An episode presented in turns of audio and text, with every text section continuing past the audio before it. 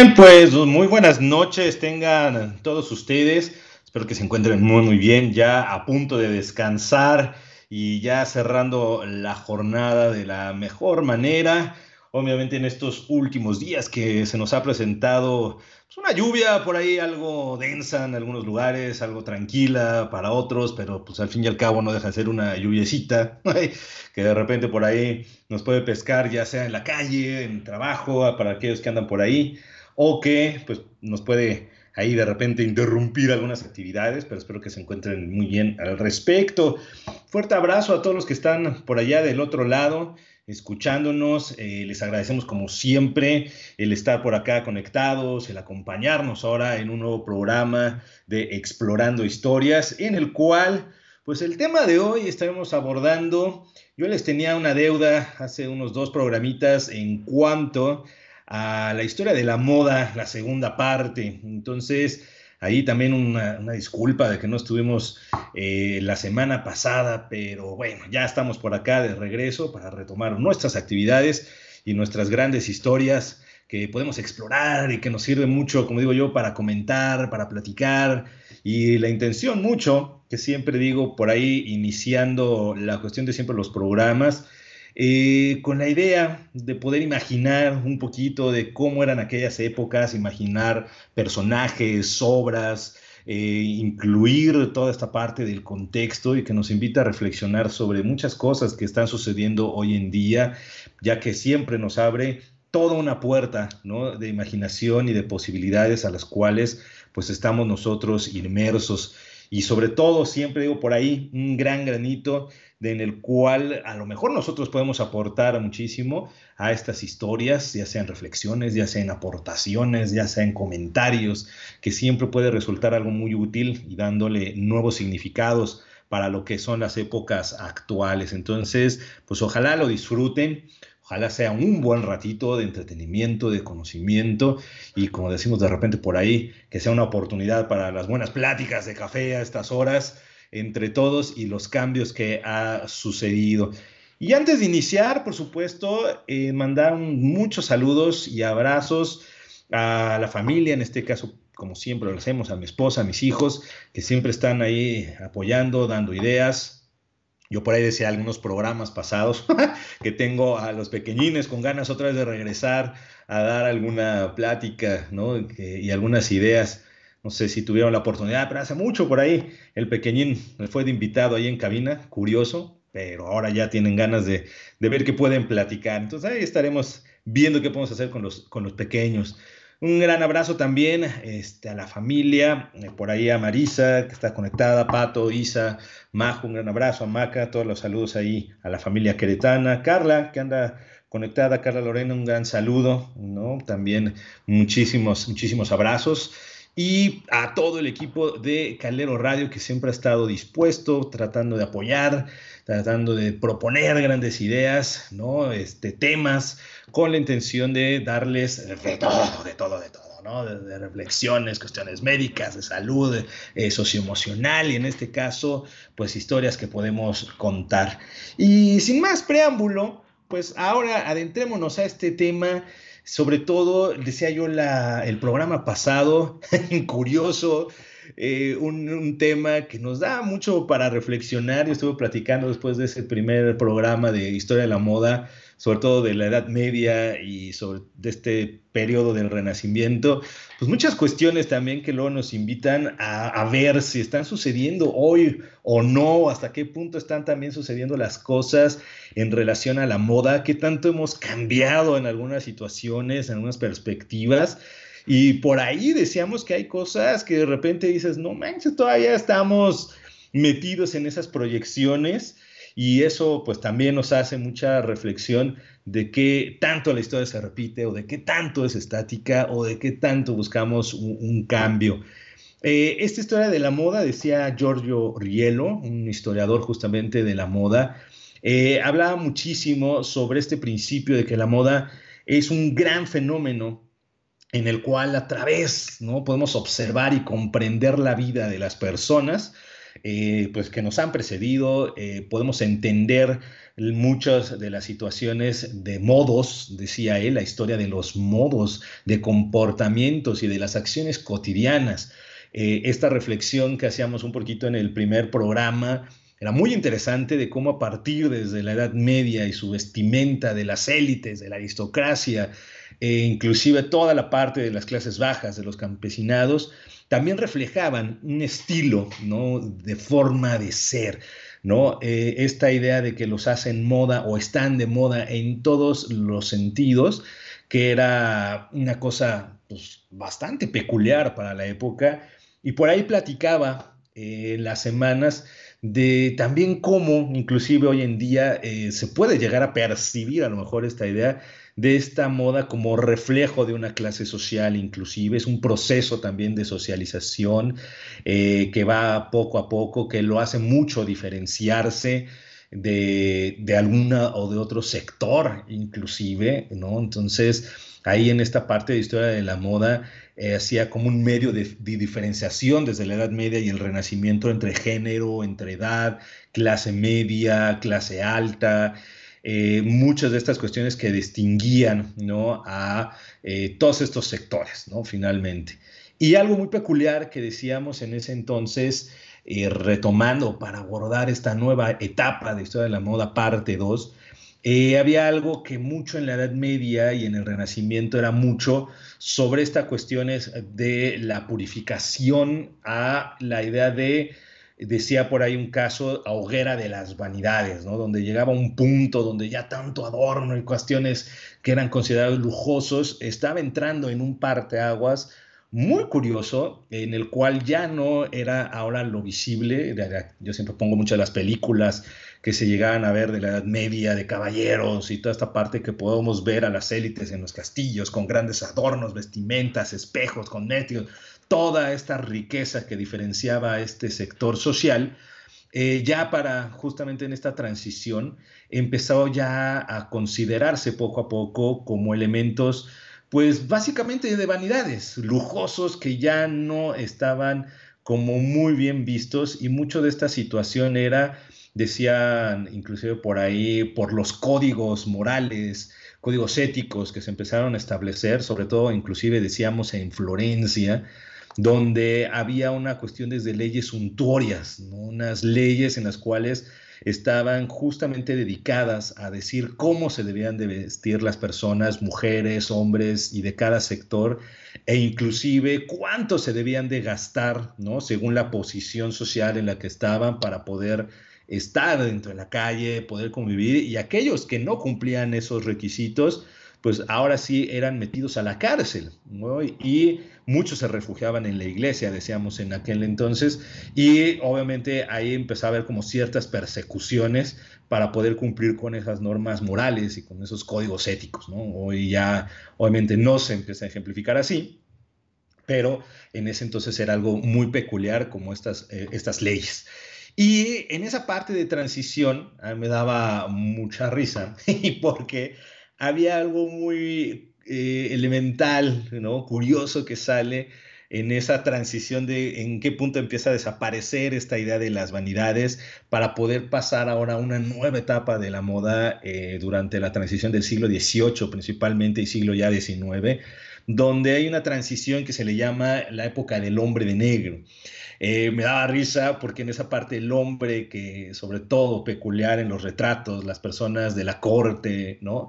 Eran consideradas eh, ya como bien vestidas, como una muy buena imagen, un atributo intelectual, aquellos que empezaron ya a vestirse de negro. Era una moda, dirían ahí en aquella época, una moda ética, ¿no? En la forma posible en la cual se podía ya empezar a instrumentar, ¿no? Un hombre virtuoso que debía de ya considerarse a mantener una vida equilibrada. Y decíamos mucho de los retratos que empezaban desde los famosos Carlos en España, donde vemos Carlos V, eh, que siempre decía yo que lo marco muy curioso con el de los chocolatitos, que era el retrato de cómo fue cambiando una parte de mucha indumentaria, de mucha riqueza, a poco a poco cómo era verse ya a una persona intelectual, de gentil hombre, para dar esa transición al reflejo entre lo que era la persona entre lo que quería reflejar y cómo debía de vestir. Entonces ya esa transición del hombre de negro dio el, parteaguas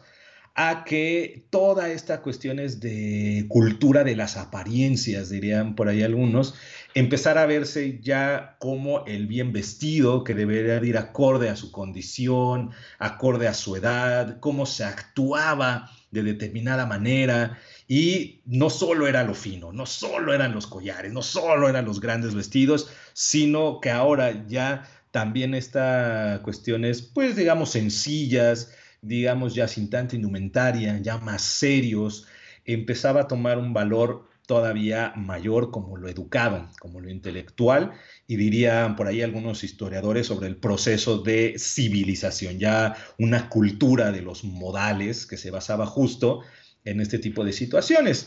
Y eso fue algo que dio pie a esa transición. ¿Por qué?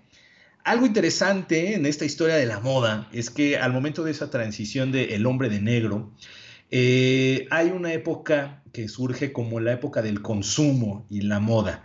Una época entre el siglo XVIII, estamos hablando ya 1700 hacia 1800, que es el siglo XIX, suceden épocas eh, muy intensas de cambio, podemos llamarle así, en toda Europa principalmente, que es el siglo de las luces, para aquellos que les gusta la parte de filosofía, para esta parte de historia, ¿no? que sobre todo surgieron muchos pensadores como Rousseau, si algunos habrán escuchado, eh, John Locke, ¿no? Voltaire, Montesquieu, que son la base inclusive de pensamientos ahorita inclusive del derecho y de las leyes. Eh, surgió la Revolución Francesa, la Revolución Industrial. Entonces fue un momento muy intenso de cambios revolucionarios desde cuestiones de pensamiento, cambio de política, cambios económicos con el auge ya del capitalismo tal cual. Y entonces eso también logra impactar muchísimo a las cuestiones de la moda, ¿no? Ya ahora los canales de producción, la cuestión de distribución, todo eso dio ya a que la moda empezara a convertirse eh, pues en un fenómeno que afectaba ya en gran parte a la sociedad y lo interesante es que se empieza a asociar ahora al ámbito urbano, a la cuestión de las grandes ciudades. Eh, ahí es un cambio muy drástico en donde la Edad Media y el Renacimiento, la moda, le empezaba a dictar los grandes reyes, las reinas, los aristócratas, de cómo se vestían ellos, era pues cómo era dictado ese comportamiento. Ahora ya más bien eran las calles las que empezaban a dictar mucho la forma de vestirse. Entonces también fue un cambio muy interesante porque si bien es cierto, los sirvientes, los campesinos, eh, decíamos con los ropavejeros, la venta de pues, la ropa de segunda mano que existía en las calles durante la Edad Media, pues si bien eran ropas que en algún momento llegaron a usarlos todas la, aristocracia y bueno, pues trataban de simular un poquito esa riqueza dependiendo hasta dónde llegaban, ¿no? Obviamente lo que decíamos, su, adquisición, su poder adquisitivo, el dinero con el cual se basaban, ahora va a ser este cambio en el que es las calles el gran protagonista en donde van a dictarse las modas. Durante esta época, donde empezó toda esta gran consolidación de los comercios, donde empezó a consolidarse gran parte de todos los centros comerciales, ya las tiendas donde comprar, ya cada vez más fijas, eso también da una cuestiones eh, de inicio de lo que hoy en día pues conocemos como los escaparates, los anuncios, ¿no? Estas cuestiones de las ventanas, donde nosotros estamos muy común y ver cómo son los vestidos, si me gusta o no me gusta, me lo pruebo no me lo pruebo. Y las calles en esta época del siglo XVIII, con estos cambios de la revolución industrial, de la producción y del consumo, empezaron a ver el espacio urbano como esta posibilidad de compra de curiosar, de probar y una mezcla ya de lo que diría Daniel Roch define como una cultura de las apariencias. Entonces, las calles también empiezan a promover mucho de cómo podría verse uno si llegara a utilizar o a comprar determinada, determinada ropa, ¿no? Ya sea un chaleco, ya sea un vestido, ya sea algún adorno. Y entonces en la transformación de esta moda es esencial eh, esta, pues este pase a formar parte del consumo y la cultura en la que ya no solo eran los ricos los que consumían, sino ahora ya también son los sectores bajos, ¿no? Y eso dio mucha relevancia para ver qué era lo que la gente empezaba a consumir, ¿no? Y la revolución de los consumos ya empezó a dar más la atención a los bajos precios, sino también a considerar un consumo como parte de la vida diaria, sobre todo, y aquí la moda es muy impactante, porque ya el consumo se veía de la ropa para mejorar los estándares de vida, ya también se veía como un pasatiempo se define ¿no? la identidad de los individuos. Aquí eh, empieza la mentalidad de soy lo que consumo. Y para la moda, pues soy lo que estoy comprando y soy lo que estoy viendo. Y esa revolución ¿no? Es lo que hoy en día, ¿no? También en las calles del ver y comprar y todo esto, fue lo que hoy dirían algunos, ese es el famoso shopping, ¿no?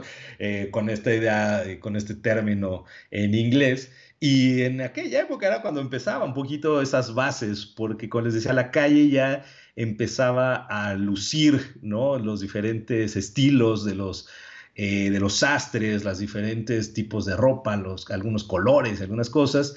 Y entonces ya también el consumo y para las modas y el pasatiempo empezaba también a, dar la posibilidad de las personas de qué era lo que podían comprar, cómo querían verse, cómo querían ellos también visualizarse, por lo cual esta idea de soy lo que consumo empieza a tomar mucha relevancia para la época del siglo XVIII, ¿no? Y según un historiador, que es Neil McKendrick, él sobre todo hace particular énfasis en el caso inglés, que toda la cuestión es de que inicio con consumo de la indumentaria es muy alto en lugar de producirlos también en casa, algo que era muy diferente en la Edad Media y Renacimiento, donde pues toda la construcción, el diseño de los vestidos pero realmente era por parte de los hombres, por parte de las esposas de las mujeres que ellos diseñaban, hacían sus costuras, hacían todo su diseño, pero ahora eh, que las calles son un protagonismo, ya las tiendas empiezan a tener una idea y por lo tanto toda esta cuestión de los vestidos ya deja o va a empezar a dar paso a que ya no sean en las casas donde se empiece a crear,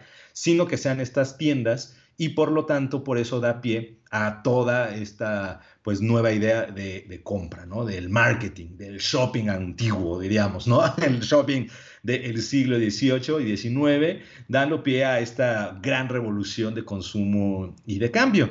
Sobre todo, eh, hay caso particular, fíjense, yo creo que decíamos en el primer programa, en el caso de Inglaterra, eh, caso de Italia, que sigue siendo uno de los focos interesantes, porque en el caso de Italia, la gente empezaba a consumir, cuenta en, la historia de la moda, no solo aquello que necesitaban, ¿no? Es decir, esta cuestión como indumentaria, eh, necesaria por época, por clima, ¿no? Sino que también empezaban mucho en lo que inglés se denominaba como niceties.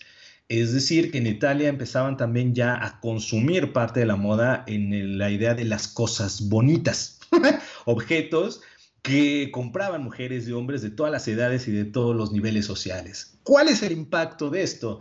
Y yo creo que aquí a muchos nos, nos llamará la atención cuando vamos allá al, al súper o vamos al centro comercial, a las diferentes tiendas.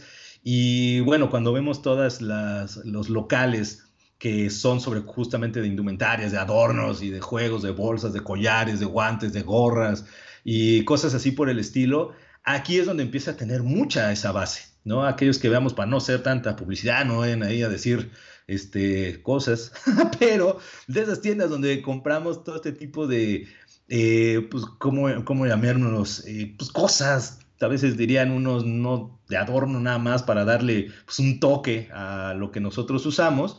Es en esta época cuando tiene mucha, mucho auge la función de las cajitas, los abanicos, los sombreritos, los guantes, los relojes, las cintas, o cinturones, todo, todo, todo, toda esa parte empezaba a tomar ya eh, relevancia, poco a poco empezó a tomar su lugar, ya como parte de las cosas bonitas que me ayudan, que en la época dirían, me ayuda a verme bien y me ayuda a, con lo que decíamos, soy lo que consumo, que es la mentalidad, por lo tanto me ayudan a adornar mi persona, a darle un poquito más de peso a, pues, el cómo me veo Y esa parte, como dice McKendrick, como motor del consumo, pues animaba mucho a compra y venta. ¿no? Ya esos adornitos pequeños daban relevancia a cómo nos iban a tratar, cómo los iban a ver, cómo ellos estaban eh, un poquito ligándolo a esas cuestiones del hombre de negro, de lo intelectual, del gentil hombre, de los modales, del código ético. Y entonces ya no tanto era, no, les digo, mucho adorno, pero sí tener alguna de estas cosas bonitas era algo ya muy peculiar, ¿no? Y ya durante el siglo XVIII, pues ya no solo eran los nobles, les decía, o los ricos, sino las calles, dependiendo de estos adornos y cosas bonitas que tuviéramos y todo, eran lo que estaban filtrando qué era lo que empezaba a estarse de moda. Y decían ahí estos historiadores, como McKendrick les comentaba, es ahí donde también empieza un proceso como de imitación, ¿no? en ese caso, eh, ya la escala de imitación antes donde la criada imitaba a su ama, la mujer del tendero imita a las clientas ricas, se empieza a filtrar de hacia abajo en todas estas escalas sociales. Y entonces ahí hay algo interesante en esta cuestión de la moda, porque hay una teoría, eh, unos la apoyan, otros no, digo, no vamos a entrar en muchas cuestiones técnicas, pero esta cuestión es de, diría, un, personaje que es Thorstein Veblen, ahí luego les paso el dato, pero es un teórico por ahí en cuestiones de esta idea de la sociedad, de moda y contexto, en el cual habla de un poquito del caso americano, finales del siglo XIX, y lo aplica un poquito por acá a esta idea, donde hay un mecanismo también de imitación. Por lo tanto, todas las elecciones de consumo de los líderes de la moda son procesos repetitivos. ¿no? Eh, unos ponen sí o no, etcétera. Pero lo interesante de esta postura, eh, para justamente cuando empieza este impacto de la moda en las cuestiones de las cosas bonitas, las cuestiones de las calles, de, de soy lo que consumo, esta cuestión de imitar a ciertas personas, a ciertas figuras, empieza también a tomar mucha relevancia para ver de los quiénes son, ¿no? Casi casi los líderes de la moda en este proceso de imitación o la cuestión repetitiva. La moda eh, era parte de una definición, ¿no? Este, pues antes no, no era mucho de que imitaban, pero ahora retomar que para la élite, la indumentaria, la corte, seguía siendo muchas cuestiones de gasto, eh, ahora sí era mucho de imitación. Entonces, algo que vieran y una persona que les llamara la atención, alguna cosa bonita que tuvieran, alguna cinta, algún abanico, y si para algo resultaba llamativo y empieza ahora sí, ¿no? Como cascada, ¡uf! ¿no? Esto me gustó, y mira cómo se ve, mira que sí está, ¿no? Eh, llamativo o le da un toque de elegancia, de virtud, de gentil hombre, diría en esa transición, empezaba entonces justamente a convertirse en moda. Y por eso la calle empezaba a tomar, les decía yo, esa relevancia de qué era lo que se usaba. Y ahí es la reflexión, un poquito. Inclusive hoy en día podemos ver casi, casi eso, eh, de qué es lo que vemos afuera, ¿no? ¿Qué es lo que está ahí? ¿Cómo se visten? ¿Qué aparatos? ¿Qué tipo de gorras? ¿Qué tipo, inclusive, casi, casi hoy en día, de cubrebocas, ¿no? A ver, oye, no, pues ese trae un cubrebocas acá de, de lucha libre, ¿no? Y se ve bonito y entonces empieza este proceso bajo esta filosofía de imitación y entonces la calle, la persona es imitada, se replica y empieza a considerarse ya como un factor, ¿no? O líderes de moda en este sentido, ¿no? Entonces, la experiencia del consumidor está curiosa en esta época y que poco a poco, ¿no? Empieza a tener mucho impacto, les decía yo, en, ahora sí que en todas las, las clases. Ya en el siglo XVIII, ya más particular, se convierte eh, todas las cuestiones, por ejemplo, de estos vestidos ya que les decía de grandes faldas y tejidos preciosos, pelucas y todo como característico en época anterior. En el siglo XVIII empieza más bien a convertirse ahora como meros uniformes, dirían por ahí algunos, meros elementos de ceremonia, eventos que, o vestidos que se utilizaban nada más para diversas ocasiones, eh, y bueno, pues ya más que en un tipo ya para ser imitado. Entonces ahí eso es justo cómo empieza también a pues, disminuir esa parte de grandes vestidos que vemos inclusive en las películas, en esas cortes, en las grandes pelucas y todo. Y ya empieza a disminuir y ya se le da un lugar nada más como uniformes, dirían, de, de ceremonias, de festividades, de cuestiones ya muy, muy especiales y peculiares, porque ya no lo consideraban como algo digno, dirían, o algo en lo cual podrían imitar, ¿no? Entonces, ahí, por ejemplo, Eh, caso para el traje de la corte, ya era un media hora en el cual, ya ahora se, se hace esa transición, en el cual ahora podían modelar el propio cuerpo. Eh, la moda para el siglo XVIII y siglo XIX también le da una importancia ahora a la figura ¿no? humana, al cuerpo, ¿no? Eh, ya los trajes sastre, que empezaba justo, decíamos en el programa anterior, de darle ya un corte especial a los hombres y a las mujeres, darle dar ciertas costuras para que resalte la figura, ¿no? ya sea de la mujer, del hombre, el cuerpo en sí. Ahora empieza a encontrar una puerta abierta para que los sastres y estas cuestiones de los trajes resaltaran para grandes, para chicos, para gordos, para flacos, para todos, todas estas cuestiones de resalto del, cuerpo. Y entonces, eh, igual que los comportamientos y los modales que se creaban y forjaban toda una cuestión de cultura, pues ahora aparecieron, y aquí es muy característico de la época, los famosos corpiños también estrechísimos, de esos que dices en la película, ¿no? O en los retratos, y van por tradiciones, nos han de decir ahí las mujeres, de estos de no manches, quítamelo porque no respiro, de estos así que vemos que marcaban la figura del cuerpo, el ideal de belleza que empiezan por ahí, diría, ¿no? Cómo debían exprimirse para adquirir ese concepto. Y Obviamente ahí será complicado, obviamente para algunas eh, ¿no? este, cuestiones de algunas personas, para los cuerpos grandes, pero el ideal empezaba a tomar relevancia del cuerpo estrechísimo, delgado, exprimirse, les decía yo, para adquirir estas cuestiones de belleza. Entonces también está esa parte de la moda de la belleza que no tenía nada que ver con lo natural, y sino más bien se le consideraba artificial, pero a su vez se le consideraba atractiva, ¿no? Eh, la idea de que los trajes ya eran una herramienta, diría este, los historiadores de la moda como Kendrick, la idea de que el traje, ya sea vestido o ya sea para el hombre, empezaba a ser una herramienta para, diría él, gobernar el cuerpo, es decir, no rescatando un poquito ahí de los astres que configuraban y que lo armaban ahora sí a la medida, ahora sí como anillo al dedo. pero ahora pues, toma un mayor auge, les decía, porque justamente ya con esta idea de, lo estrecho, ¿no? Con el corviño y con esas cuestiones, eh, tomaba, ¿no? Ahora esa peculiaridad de lo atractivo es eso, ¿no? Más allá insisto, de lo que le podías poner encima, de los colores inclusive, ahora ya era más el cuerpo, su relación con el vestido y la moda y cómo uno también estaba comportándose y se veía en, ante esto, ¿no? Que uno ya empezaba a tener puesto. Eh, y curioso, ¿no? Porque pues sí, ahí era, lo vemos inclusive en las películas, yo me acuerdo mucho, y eso porque la veía hace poco, eh, la película de Los Piratas del Caribe, si mi memoria no falla, creo que es la primera, y eso que ya me está fallando la memoria, pero creo que era la primera donde justamente está una escena donde justo la protagonista no puede ya respirar, eh, le falta el oxígeno, cae hacia un acantilado y ya al momento que la rescata el famoso personaje de Jack Sparrow, está justo el momento en que le quita ese corpiño y ya puede respirar después de ¿no? caer al agua. Y era mucho, ¿no? Esta cuestiones de concepto y el tipo de vestimenta y si ven cómo las visten y les apretan, ¿no? Esta cuestión es para adelgazar, ese era el atractivo, ese era el concepto.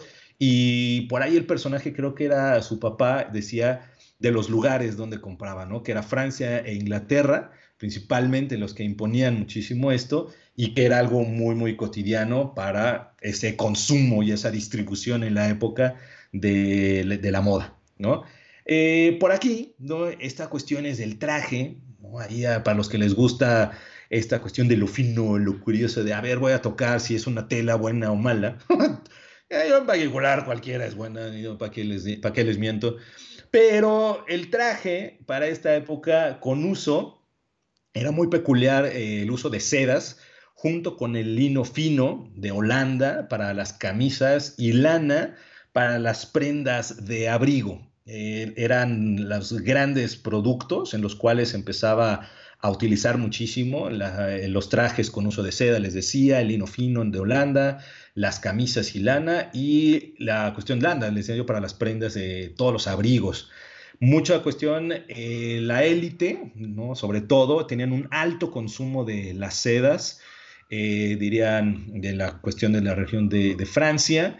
Y pues hay mucho, ¿no? Lo, inclusive también de Oriente, que empezaban ya a tener un alto impacto, sí, de por sí, pero un alto impacto también de todo lo que llegaba, ¿no? De las telares, inclusive en cuestiones habituales como las colchas y este, mobiliarios y demás que llegaban de Oriente, también era algo muy peculiar y eran ya las telas que se empezaban a utilizar muchísimo para todas las cuestiones de, de la moda. Los costos, ahí sí está interesante, porque los costos de la ropa para la época aún eran muy elevados. No les di un precio, digo, la verdad ahí sí está más complicado, pero sí está más o menos por ahí investigado que sí eran costos muy elevados, pero lo interesante aquí era que con los accesorios, esto que les decía de las cosas bonitas, eh, eran accesibles, ¿no? Y entonces, ahí era lo, que les decía de las calles dictaban la moda y estas cosas bonitas, porque las personas con medios limitados que no podían comprarse a lo mejor estas telas y estas cuestiones que estaban ya viendo en las calles, a, pues a sentirse bien, compraban justamente estos accesorios sin tener que gastar grandes cantidades y eso pues era un principio que parece a veces, ¿no? Dirían por ahí algunos seguidores actual, pero estos accesorios los hacían eh, verse o comprarse o parecer que estaban comprándose o adquiriendo cosas nuevas. Entonces ahí es una idea como también este, para aquellos de bajos recursos, esta idea de costos accesibles por la cuestión de accesorios les puede resultar llamativo para adornarse, para tener estas cuestiones de decirse, pues a lo mejor no puedo comprar una lana, este, no puedo comprar de algodón, no puedo comprar de lino, pero puedo comprar estos accesorios que me van a dar también un intento de esta imagen a la que quiero dar, de esta imagen de buen vestir, de esta imagen a la cual este, pues puedo pertenecer y me pueden tratar, ¿no? Eh, entonces, eh, ahí las vendedores ambulantes y todos, pues por eso exhibían muchos de estos productos y empezaba mucho a, fluir sobre esta idea de, las modas, ¿no? El accesorio ya, eh, todo era pues, fundamental y creo que de la, y hablando de estas telares, la revolución industrial trajo el algodón, ¿no? Ya también como el material fundamental ahora para, para los vestidos lo que la lana y la seda pues era, ahora el algodón empezaba a tener un peso mayor. El algodón eh, a veces en Europa no empezó a producirse mucho por cuestiones de clima y por cuestiones de cultivo. Entonces lo traían muchísimo de la India por a través de todas las empresas mercantiles hasta que, bueno, pues ya grandes inventos y grandes cosas de la revolución industrial, pues como hilares mecánicos, eh, por Arkwright, por ejemplo, en 1769 empezaron a descubrir en esta revolución y empezó a tener ya cada vez más productividad en la región europea. Eh, las telas de algodón no tenían casi el mismo precio que las de lino. Eh, ahí eso es interesante, sobre todo porque los colores vivos podían ser imitados, ¿no? la brillantez de la seda, por ejemplo. Eh, vemos que el algodón era un material en el cual, eh, pues antes de la llegada de las tiendas que carecían de, todo, de algodón, pues se podía estampar, se podía decorar. Eh, la alta demanda de los tejidos fue algo muy, muy, muy, muy loco y por eso tenían que hacer o no hacer. Y el algodón, por eso tenía ya esos costos y empezó a ser una de las telas que empezaba a ser, pues ya por esencia, ¿no? Y bueno, para nosotros ya es natural el tener de la playera, la ropa, ¿no? La ropa interior, etcétera, que es de algodón. Para acá empezaba a surgir y empezaba a ser uno de los elementos muy curiosos en los cuales empezaba la transición para las nuevas prendas que empezaban ya a coserse, ¿no? y curioso por ahí. Pero bueno, en esta idea, eh, miran, pues mando aquí unos saludos que tengo por acá a Fabi Luján. Un abrazo, Fabi. Espero que te encuentres también todo, todo muy bien. Eh, Andrés Calerón, también le quiero mandar un, gran saludo, un abrazo también. Eh, grandes compañeros junto con Isabel, que también le mando un saludo y que tuvo la oportunidad de asistir ahí al, al programa, platicarnos sobre historia de las mujeres, sobre la historia de Sisi con Coco que son grandes personas, historiadores. Todo, tuve la fortuna de compartir con ellos en la carrera, en la licenciatura, en la, en la Ibero. Entonces, un gran abrazo por ahí a todo el equipo y a todos esos grandes amigos que están por allá. Y Maca, que también, ¿no? ya está conectada y que ya lo estoy viendo. Por ahí también a Luis, eh, Mariana y Pau, también un gran, gran, gran saludote, que espero que se encuentren muy, muy, muy bien en esta, en esta noche. Con un cafecito, ¿por qué no? Para poder ya descansar y disfrutar de, esta, de este pequeño programa y de estas historias que tenemos para ustedes. Eh, entrando en esa transición, justo, ahora hay otra cosa muy interesante en este siglo XIX ahora, que yo creo que hay muchos, yo estoy seguro, lo van a, lo van a ubicar por la parte de las fotografías, yo creo que es más cercano a la parte de cómo van llegando las tradiciones de los bisabuelos y de los abuelos, que son ya para caso de los hombres, la parte de los trajes de tres piezas, el pantalón, la chaqueta y el famoso chaleco, y que, hijo, yo con perdón de ahí algo de, de, mi papá que siempre insistía de ponte traje, ponte traje, pero ahí en esta idea de que era una época en la cual parecían como producción en serie, porque es la época también ahora con estos cambios en la cual para el caso de los hombres hay justo una época se le llama como la gran renuncia, los hombres sin moda. y está curioso el nombre, pero ¿a qué me refiero?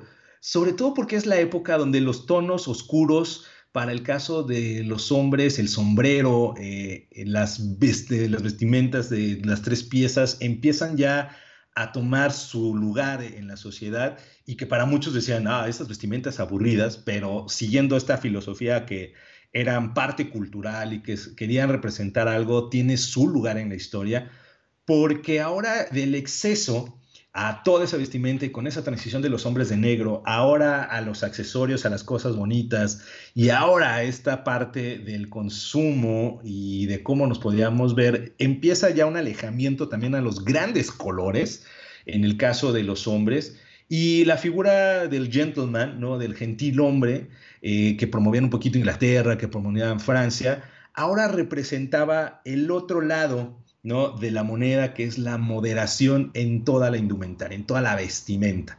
Para muchos historiadores de la moda decían que es la parte como de, de la parte inglesa, mientras Francia todavía estaba encarnando todos los excesos aún de vestimenta y cosas así, pero el caso inglés empieza con este cambio en los hombres, donde ya eh, nos presenta otro tipo de, cosas, ¿no? Los hombres comienzan a adoptar ya una posición seria, vestidos con trajes de tres piezas, que un historiador que inclusive tiene un libro que se llama El traje de tres piezas, ahí se los recomiendo, eh, da mucho pie a que el origen de también este tipo de vestimenta para los hombres empezaba con la corte de Carlos II de Inglaterra, un rey que había pasado pues, casi 20 años en el exilio de Francia, en la corte de Luis XIV, pero que al momento de llegar por acá a estos rumbos ingleses, eh, empezó a tener una variación, ¿no? E, imponía su propia eh, corte, un modo de, vestir, ¿no? La chaqueta, el pantalón y chaleco ya se, se tenían que concebir como un conjunto, como un paquete, dirían así, Hijo, te cuenta como la escuela, de ahí te mando tu paquete de, uniforme cuando era mi época, hijo, de, pues nada más te decían la talla, te sacaban tu bolsita y ahí tenías tu camisa, tu pantalón y tenías tu suéter. Pero bueno, era mucho en ese estilo para aquella época ya, este, la forma de vestir de los hombres, porque ya venían ese paquete y esa relación entre sí eh, de estos dos, ¿no? el traje de tres piezas. Eh, y por ahí también hay la intento de introducción de los impermeables, por ejemplo, eh, pero solo era para cuestiones de mal tiempo, pero ahí este, conectado con los impermeables estaba también las cuestiones del, paraguas, ¿no? Pero, fíjense que ahí yo no lo sabía, en las cuestiones de cuando también intentaron meter esta idea del impermeable en la vestimenta para hombres, eh, estaba las cuestiones de si sí o si no ¿no? La disyuntiva del famoso paraguas.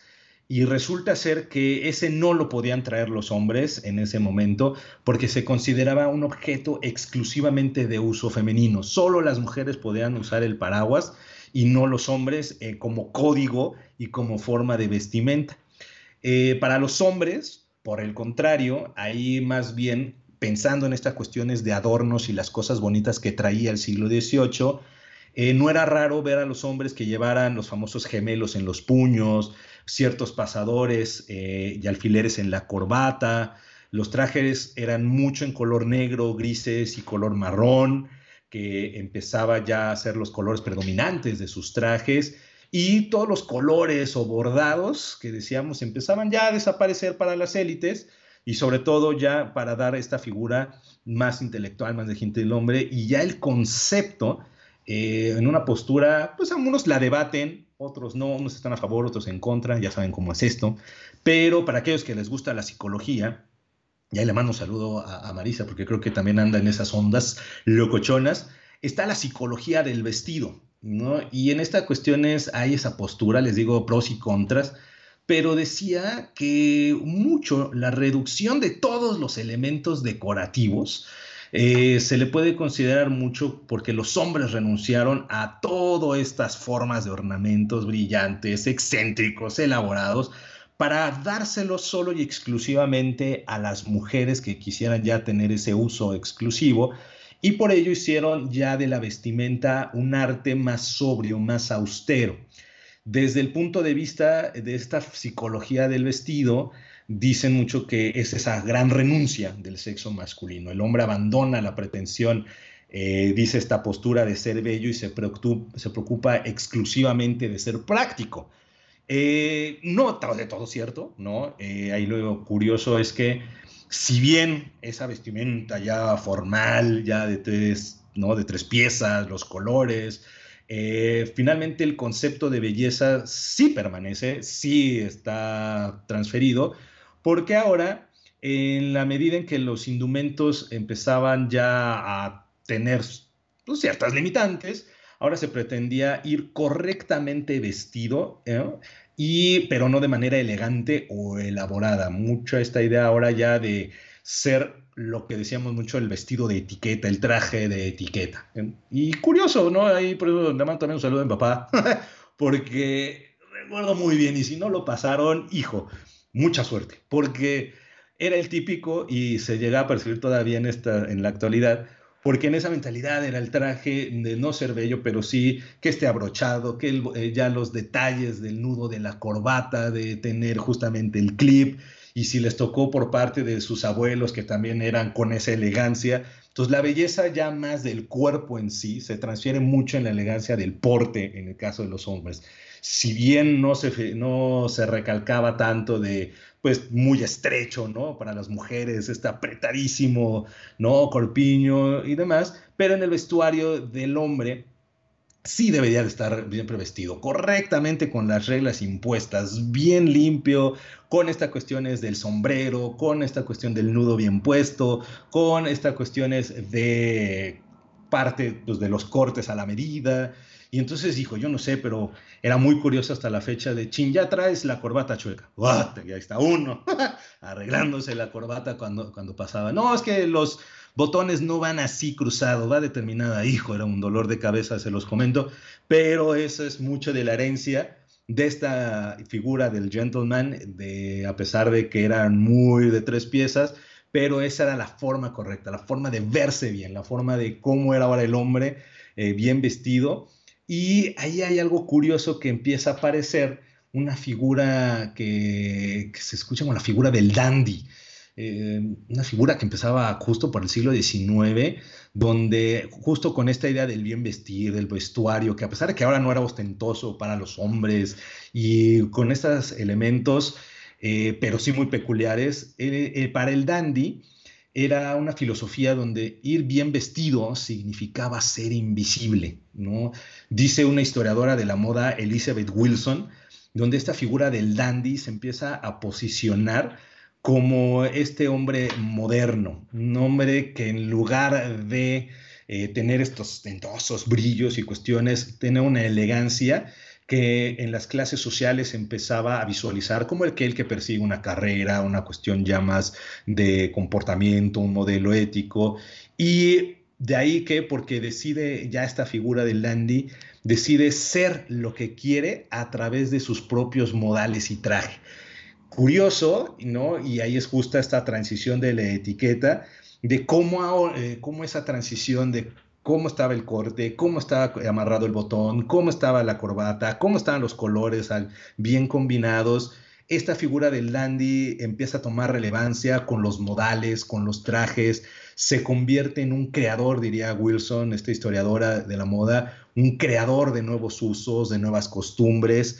Y diría otra historiadora, otro historiador que se llama William Hazlitt, que la figura del dandy dice su mayor logro en esa transición ahora en las cuestiones de la ropa, sobre todo en el hombre, es el mayor logro del dandy es ser él mismo. Sus prendas, decía, representaban el principio que él encarnaba, una absoluta sobriedad, ¿no? Con esta idea de, ¿no? Pues lo serio también, pero a su vez con una muy buen aporte. Entonces, en esta psicología de, de la moda, en lugar de hablar, ¿no? De pues, y de riquezas y cuestiones por así, en el caso de la línea del hombre, ahora esa, pues no tanto es la belleza en cuestiones como caso de las mujeres, ¿no? Sobre esta parte de estamentos o de cosas bonitas, sino que ahora la transformación de la belleza en el hombre era en estas cosas de modales, en la seriedad, en la postura, ¿no? En todo el código que tenía que traer. Y por eso les digo, y por eso le mandaba saludos a mi papá, porque, porque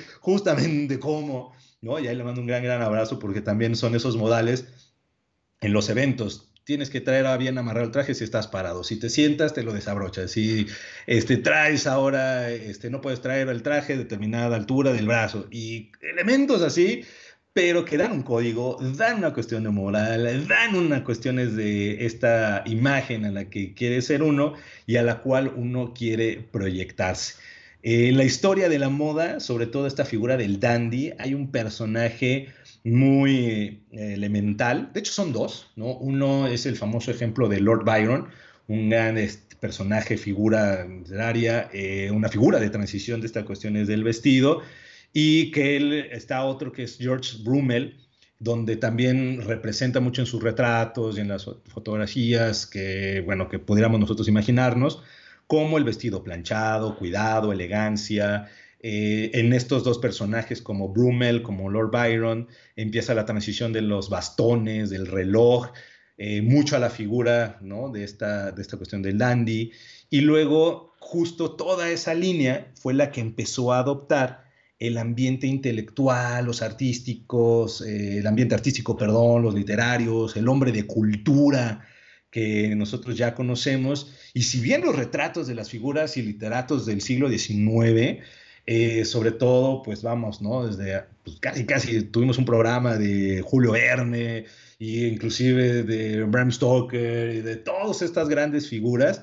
Si se dan cuenta, vean las fotografías y todos, ahora sí como modelito de producción en serie, todos están vestidos prácticamente igual. El traje, ¿no? Oscuro, la camisa blanca, las cuestiones de la corbata y toda esta postura con la cual aparecían en determinados retratos y todo porque ya empezaba a ser este símil de estos hombres de cultura, artísticos, literarios, de modales y todas las cuestiones de, la ética. Entonces, ahí está muy, muy interesante, sobre todo esta idea, eh, ¿no? De cómo empieza también ahora esa figura que para el siglo XIX y principios del siglo XX, pues predominará muchísimo para los hombres y en el caso de las mujeres, como esta idea de transición de ya no usar grandes vestidos, sino ahora ya más confeccionados, ya más a la figura del cuerpo, ya con ciertos adornos y accesorios que le daban esta posición.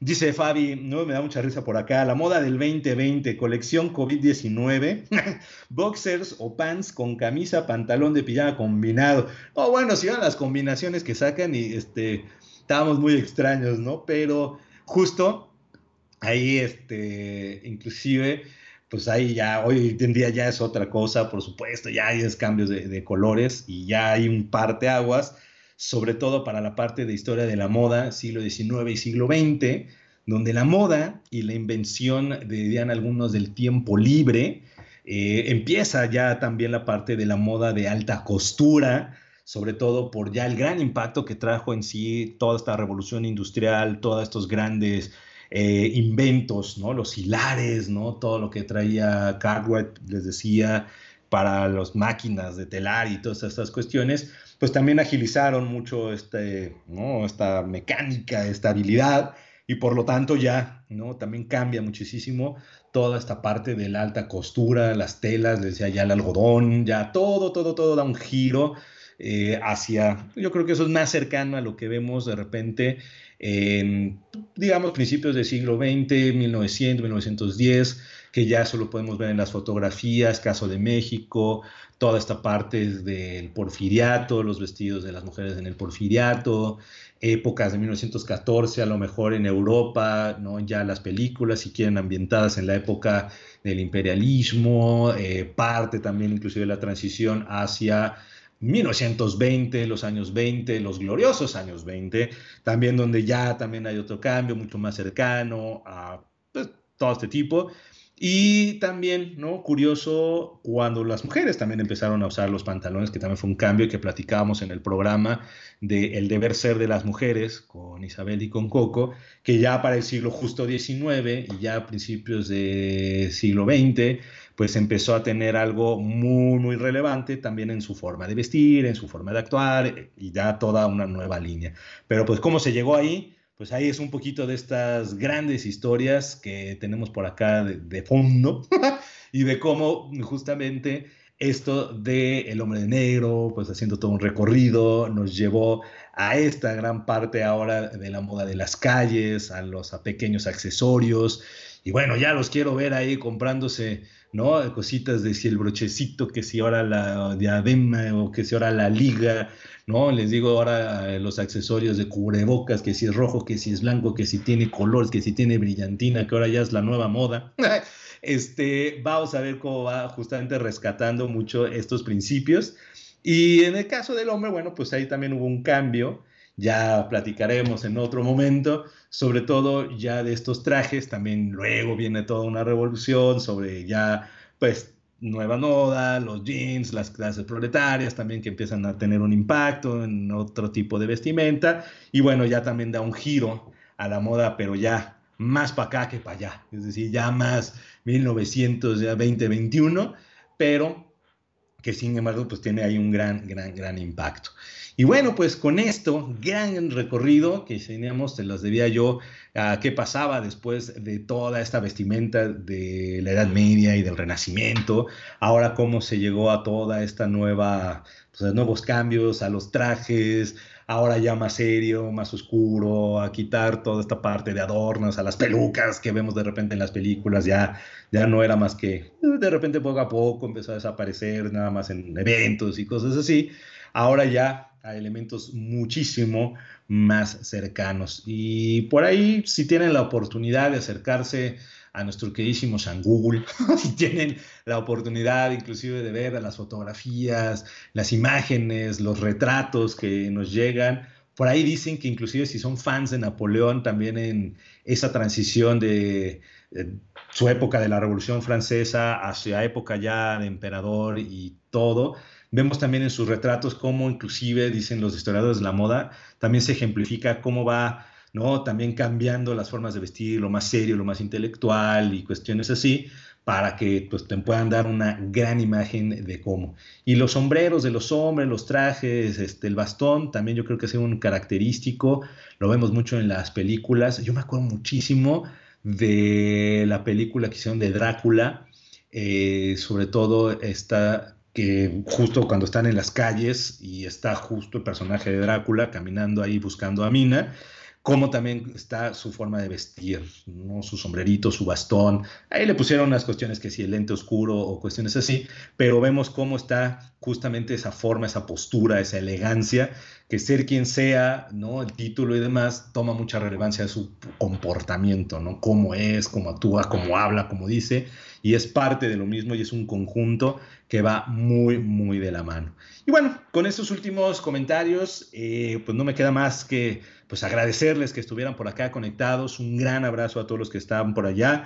Del otro lado, eh, por aquí también, ¿no? Pilar, ¿no? Pili, un gran abrazo que estás también por acá conectada. Un saludo también ahí a, la familia. Eso me lleva también a mandar saludos a lo que nosotros llamamos a Loea, a Arturo, Raúl, también un saludo tote enorme a Pili también y a Adriana, ¿no? Y a sus hijos, que se encuentren todos muy bien. Y bueno, pues con esto me despido, ¿no? Sin este agradecimiento y sin siempre recomendarles que pues nos estén siguiendo por ahí. Recuerden que también tenemos una app de Caldero Radio, no se me vaya a olvidar, ¿no? Es algo muy importante, innovador, que para que aquellos que quieren escuchar los programas y no tienen a la mano el Facebook, tenemos ya esta oportunidad de tener a Caldero Radio en una app para que nos escuchen, estén donde estén, con conexión y puedan disfrutar no solo de este, sino de todos los programas con los grandes locutores amigos que estamos en este equipo. Y bien, pues con esto eh, me despido sin antes invitarlos al siguiente programa, que estaremos ahí hablando de nuevas historias que explorar y nuevas cosas que traemos para ustedes, para que podamos pasar un muy buen rato y seguir explorando estas cosillas que nos trae el mundo en todos, todos sus sentidos. Entonces, un gran abrazo a todos y nos estaremos conectando la siguiente semana, ¿no? Bye.